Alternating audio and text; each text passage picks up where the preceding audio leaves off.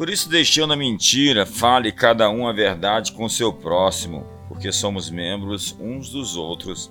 Efésios capítulo 4, verso 25. Antigamente, os contratos eram mantidos com garantias morais. O homem prezava pela sua palavra porque ela representava sua honra. Hoje as pessoas não pensam antes de prometer, garantir, assegurar e se comprometer banalizaram seus acordos, suas alianças e seus compromissos.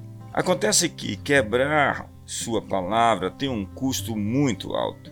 Primeiro, perde-se a confiança, o respeito e a credibilidade diante das pessoas.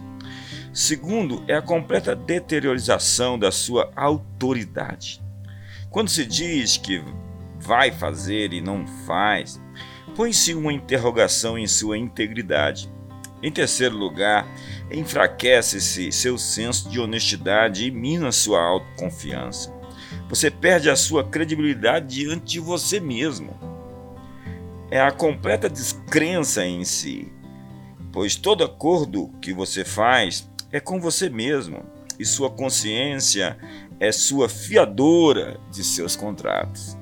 Seu cérebro registra seus compromissos se você não cumpre, um processo de autossabotagem entra em curso. Daí se perde a autoestima, o autorrespeito e a autoconfiança. Zig Ziglar dizia: quando você é duro consigo mesmo, a vida se torna mais fácil.